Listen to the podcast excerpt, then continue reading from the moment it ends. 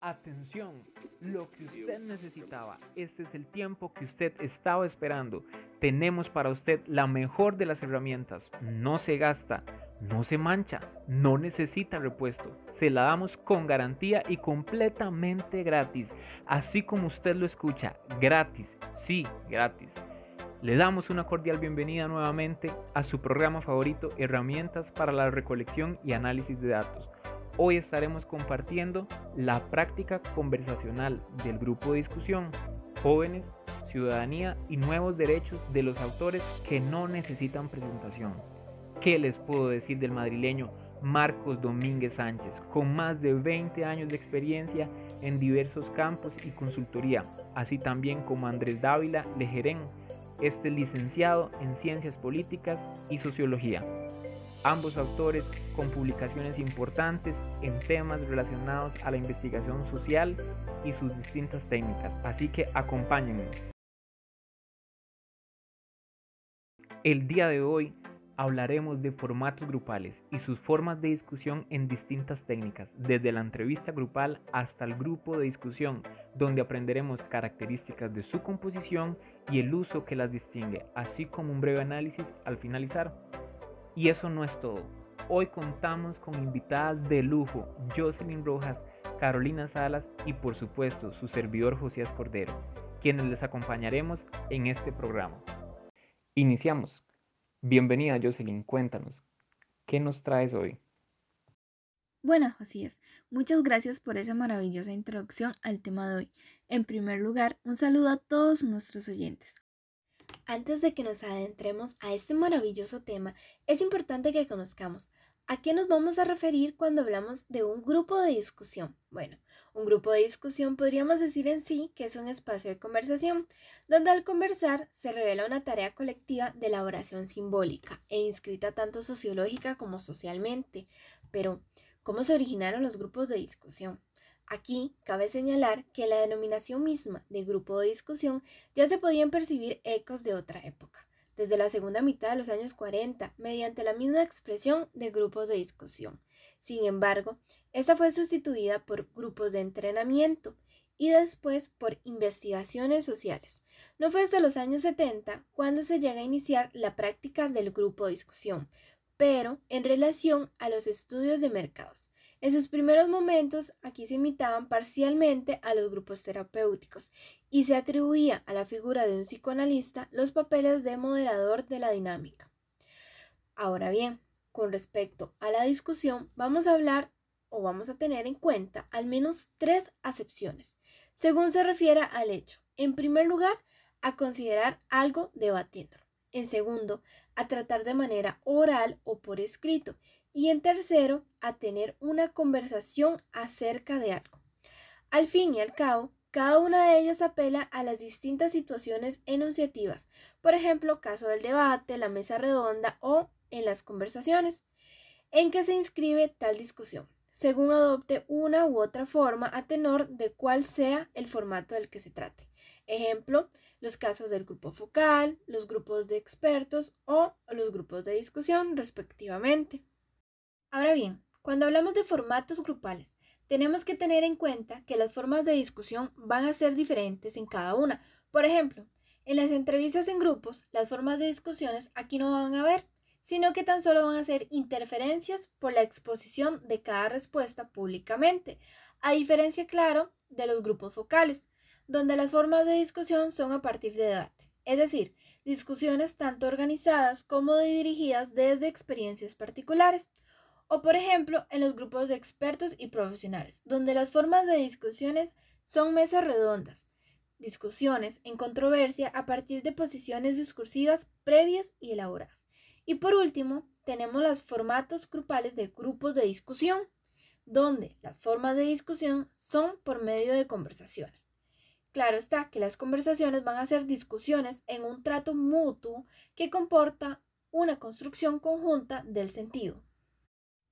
El uso de grupos focales suele primar una orientación más bien instrumental hacia la obtención de datos, mientras que en el caso de grupos de discusión sea una orientación más bien crítica hacia la comprensión de los procesos sociales en cursos, aun cuando ambos han de hacerse presentes en la realización de cada investigación concreta. De hecho, no es un tipo de técnica u otro lo que da forma a una investigación social cualitativa, sino el proceso de investigación que esta implica según los distintos momentos que la conforman. Bueno, ya para ir finalizando, les hablaré un poco sobre en qué consisten los grupos focales y en qué consisten los grupos de discusión. ¿Qué es un grupo focal y qué es un grupo de discusión? Un grupo focal es cuando un moderador guía una entrevista colectiva durante la cual un pequeño grupo de personas discute en torno a las características y las dimensiones del tema propuesto, a diferencia de un grupo de discusión donde se prima la constitución y disolución del mismo a través de la conversación entre sus siete u ocho integrantes, una discusión generadora de significación y no solo de información, caracterizada de hecho por su no directividad, de ahí la importancia que adquiera la elaboración de una estrategia apropiada para cada caso y que se aborde mediante un guion conversacional. A continuación, les haremos mención de cinco diferencias entre los grupos focales y los grupos de discusión para que de esta manera logren contrastar con mayor claridad cada uno de estos. En primer lugar, tenemos que tener en cuenta que en los grupos de discusión se va a buscar la asunción grupal de la responsabilidad, tratando de evitar una dependencia del moderador, a diferencia, claro, del grupo focal, donde se impone la dependencia del grupo respecto al moderador, en lugar de una asunción de responsabilidad grupal. En segundo lugar, tenemos que tener claro que en los grupos de discusión se va a dar un proceso sinérgico pleno, donde las personas trabajan juntas y no por separado en el mantenimiento de una conversación, proceso de transformación constante de cada individualidad a través de la propia acción colectiva. En un grupo focal se va a dar más bien un proceso sinérgico condicionado, donde las personas trabajan tanto juntas como por separado con el moderador. Sus intervenciones y las respuestas de otros participantes harán despejos de confrontación para cada cual. En tercer lugar, vamos a tener en el grupo de discusión a el preceptor o moderador no directivo, que se va a asegurar de que en el grupo se produzca una y única conversación. El guion da cuenta de su estrategia para el tratamiento de los objetivos a través de cada grupo en cuestión. No es un corse ni algo cerrado que haya que seguir. Al pie de la letra, el guion hay que trabajarlo minuciosamente ordenándolo de lo general a lo concreto, y así poder tenerlo presente durante la sesión para valorar de qué manera resulta reconocible en ir y venir del grupo de discusión. A diferencia de esto, en el grupo focal nos vamos a encontrar con el papel del moderador, el cual se caracteriza por su directividad. En la guía se atiende a una discusión en forma de debate, por lo que se incluye tanto preguntas como materiales de estímulo, además de utilizar técnicas proyectivas, atender a criterios de evaluación, teniendo además en cuenta que durante la sesión de grupo difícilmente podrá omitirse ningún aspecto que previamente haya sido negociado de la demanda del estudio como parte de dicha guía. Otra de las características en el grupo de discusión en relación al papel del preceptor es que éste sustituirá una conversación mediante una dinámica abierta, es decir, incitando a que hablen quienes permanezcan en silencio y a que dejen de hablar quienes no callan y así tratan de imponer su criterio. Además, repartirá juegos, pero sin imprimir un ritmo determinado al grupo. Y por último, mantendrá una actitud de escucha y observación activa. A diferencia, claro, del grupo focal, donde el papel del moderador va a ser, en primer lugar, ser un motor del grupo, Además, lanzar preguntas al grupo y a la vez ofrecerle respuestas a las que éste se plantee. O bien también controlar al grupo para conseguir que los participantes del mismo no dejen de abordar los temas que se les propone. Por último, una de las características principales del grupo de discusión es que en este interesa la espontaneidad del grupo pues se pretende dar la oportunidad de que emerja el proceso grupal de conversación que dará lugar a un posterior análisis de discusión. Y en el grupo focal va a interesar la espontaneidad de quienes participan, pues se atiende más al proceso interactivo entre esos y las intervenciones del moderador. Debate que suele ser sometido a un análisis de contenido contextualizado y no tanto de discurso. Muchas gracias, Jocelyn, por esa explicación. Ahora le damos el paso a Carolina. Qué gusto tenerte por acá. Cuéntanos, ¿de qué nos vas a hablar ahora? Muchas gracias por la invitación, Josías. Ahora yo les hablaré de dos temas. En primer lugar, empezaré explicándoles en qué consiste la conversación de grupo de discusión, para así más adelante explicarles sobre el diseño y la caracterización de quienes han de mantener la conversación. Se discute como subtema la conversación del grupo de discusión. El grupo de discusión se enmarca en un paradigma conversacional, siendo contrario a la encuesta estadística, pero según Ibáñez, el desarrollo de la misma se constituye en gran parte por la encuesta estadística. Al igual que también hay cierta contraposición para el grupo de discusión como dispositivo de investigación. Esta por la contraparte de una reunión de grupo, pues en ella la intención es la provocación limitada por la formación del grupo y a la propuesta del tema para discusión y escucha limitada, por lo que sea pertinente para ese tema. Entonces, en el grupo de discusión es donde se genere una conversación única sin integrar varias de estas, pues imposibilita la producción eficiente de lo que se busca en ese grupo de discusión. Debido a esto, es importante el diseño técnico, en el cual daremos cuenta a quienes se le debe dar el papel de mantener la conversación mediante la transcripción y harán aflorar sus momentos constitutivos. El siguiente subtema a discutir es el diseño y la caracterización de quienes han de mantener la conversación. La conversación del grupo de discusión es una totalidad, ya que no es la suma de sus partes, pues cada interlocutor es un proceso que cambia según el sistema de conversación ya que se necesita que nadie hable solo en función de las creencias con respecto a lo que discutan los demás, como lo son los prejuicios, por lo cual se debe componer grupos de personas sin conocimientos previos de los demás, alejándolas del grupo natural.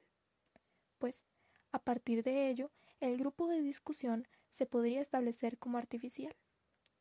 Esto es, según Ibáñez, un grupo simulado y manipulable, simulado porque su unión es imaginaria y es manipulable porque el perceptor lo mueve como quiere. Está en sus manos el espacio, el tiempo y cuántos van a venir. Entonces, el grupo puede morir o nacer dependiendo de el investigador, según los objetivos de su investigación. Pero estos grupos no son homogéneos, no se naturalizan fronteras, pues trata de ver los procesos sociales desde su objetivación. Y por esa razón, al establecer las características, se debe tener en cuenta la homogeneidad y heterogeneidad de sus integrantes, perfiles que se definen según esas características, consideradas en el diseño técnico de la investigación. Todas esas semejanzas y diferencias pueden ayudarnos a tener distintas posiciones que configuran ese espacio social. Esto es importante, ya que en la investigación cualitativa se procede por saturación de posiciones, por lo que no importa su extensión, sino su pertinencia y adecuación en conjunto. Por esto es que se tiende a proceder por un mínimo pertinente de sesiones con los grupos y obtener resultados significativos y no repetitivos. Muchas gracias, Carolina. Ahora les hablaré acerca de la transcripción y momentos de la conversación. Un punto importantísimo es la transcripción y en los momentos de conversación. Será necesario que en el grupo de discusión entre los participantes las relaciones sean asimétricas para que no se produzca dominación en el espacio social de referencia. Si no ocurriera así, no llegaría a constituirse tal grupo. Por lo tanto, no habría conversación ni discurso. El grupo de discusión está constituido por un grupo de sujetos enunciadores de un discurso en el desarrollo de la conversación. Una de sus principales características en cuanto a la investigación es los discursos varios producidos en la situación de enunciación concreta, generando la producción de discursos a la vez. Es importante distinguir entre el discurso de cada sujeto y el producto del grupo en sí. Es prácticamente imposible mantener una posición neutral o inocente dentro del grupo de discusión, donde no hay una receta, si a lo sumo, recomendaciones. Las reglas van produciéndose en el proceso como sujeto y miembro del grupo, donde este proceso supone intercambio de prácticas significativas, lo que conlleva a interpretar, analizar conversaciones significativas lingüísticas y no lingüísticas comprendidas en el mismo. Por ello, la transcripción es importante que todas y cada una de las sesiones estén bien detalladas. Ha de ser literal, tomar en cuenta todos los signos de puntuación, al igual que las reacciones de risas, pausas, silencios, etc.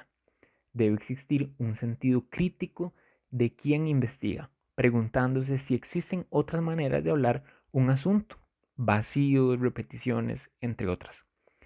Es interesante que existe una representación gráfica de una transcripción literal donde ésta se puede ver en una hoja con símbolos, barras, líneas y tramas que indican las intervenciones grupales.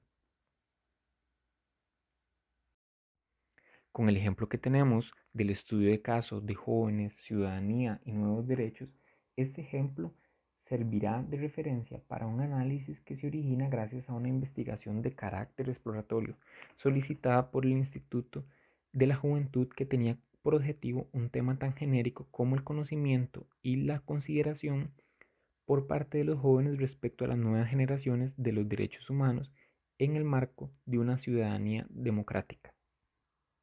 En primer lugar, había que resolver la construcción del diseño del objetivo de investigación para saber dónde buscar y llegar al tema.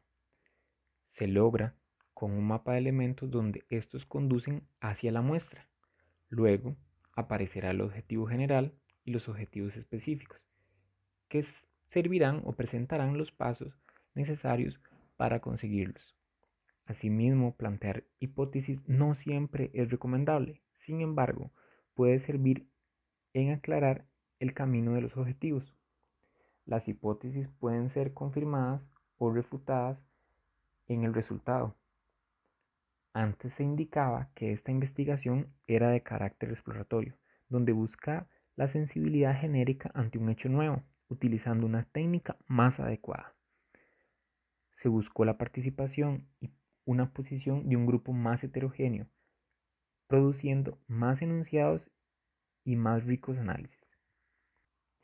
Entre las características de los grupos que se hicieron, se contó con dos grupos de ocho personas cada grupo, donde iban entre las edades de los 19 a los 25 años de hombres y mujeres. También se tomó en cuenta el hábitat, donde ocho personas fueron del área metropolitana y ocho del área urbana. Eh, se tomó en cuenta la actividad laboral, si trabajaba o no, la formación universitaria, el sexo, entre otros. Una parte muy importante en el ejemplo de caso jóvenes, ciudadanía y nuevos derechos es contar con un guion básico, donde se encuentran cuatro puntos importantes.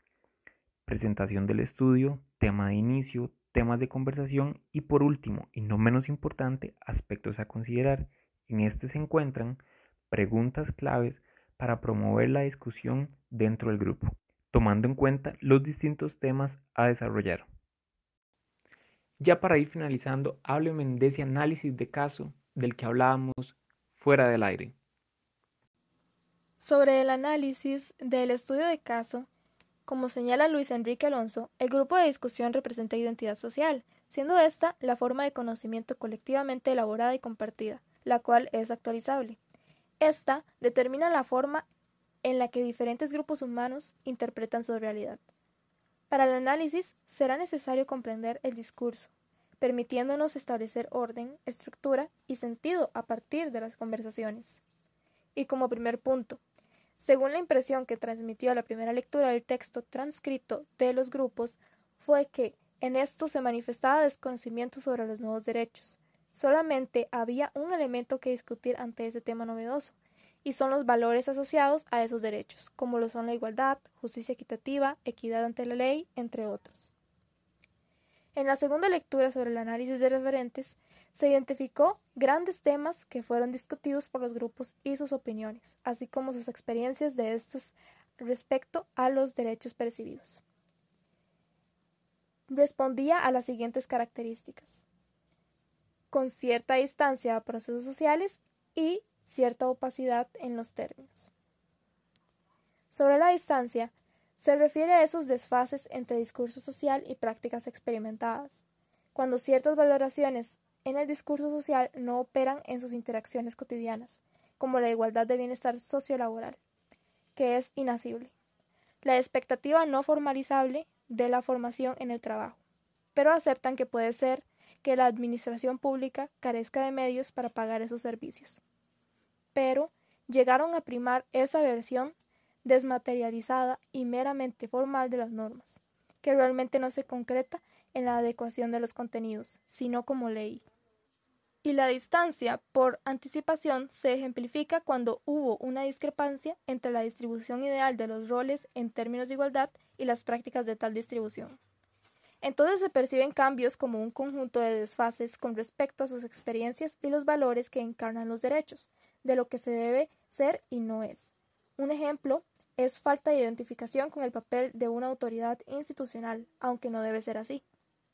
No obstante, esto no invalida a los jóvenes fatalistas que señalan los procesos de diferenciación y a los jóvenes que apoyan roles más tradicionales. Y, como ya se había mencionado, la opacidad también es una característica que se encuentra en esos grupos, pues para estos los valores y significados morales son relativamente generalizados, pero los términos de valor y derecho encubren diversos elementos. La palabra valor se refiere a todos esos procesos específicos de construcción de identidad y ubicación social, y que la interacción social es la matriz de esos procesos, la actitud a la sociedad. Por ello, se le sigue dando valores a derechos que cumplen ideales de justicia y que terminan brindando lo establecido. Y como último punto de esta lectura, el grupo buscó explicaciones de las construcciones sociales dando relevancia a la relación expectativas y experiencias, donde se extendió que la aplicación de los derechos era desde el antigarantismo, donde se ubica que la primera generación de derechos son prohibiciones y la segunda es de mandatos a hacer, lo primero negativo y lo segundo positivo. Por otra parte, en la tercera lectura se trató de buscar la coherencia argumentativa, la manera en que se abordan y explican los diversos referentes como modo de construcción social de la realidad a través de su valoración sobre los derechos, en cualquiera de sus perspectivas y formas de enunciación que se construían en un sentido analítico según tres niveles. Primero, estructuras normativas de roles y de sus expectativas. Segundo, reguladores de conflictos y de estrategias de convivencia. Y tercero, configuradas en imágenes generadoras y catalizadoras de significados para los sujetos portadores de tales derechos. Cabe mencionar que para su análisis se diseñó un modelo que recogía una diferencia ya planteada entre el orden de las percepciones y el orden de las actuaciones. El orden de percepciones se refiere a las formas en las que los individuos, en términos estereotipados, expresan su conciencia de los valores adscritos al universo de los derechos. Por ejemplo, el compromiso que sugieren, lo que piensa que sucede, las interpretaciones de esos sucesos o bien el análisis de las situaciones hipotéticas de otros actores cercanos y sus motivaciones, entre otros puntos. Por otro lado, el orden de las actuaciones se refiere a los comportamientos normativos de las diversas instituciones sociales en las que se mueven a la reglamentación establecida sobre los derechos presentes e hipotéticos, a los conflictos que se generan en torno a ellos, entre otros. Dicho de otro modo, esa lectura trata de la posición iniciativa adquirida por cada participante del grupo en el juego de intercambio de los valores que rigen tales espacios normativos, así como su proyección hipotética en la comunidad en general y en los diferentes grupos institucionales en los que se puedan plasmar.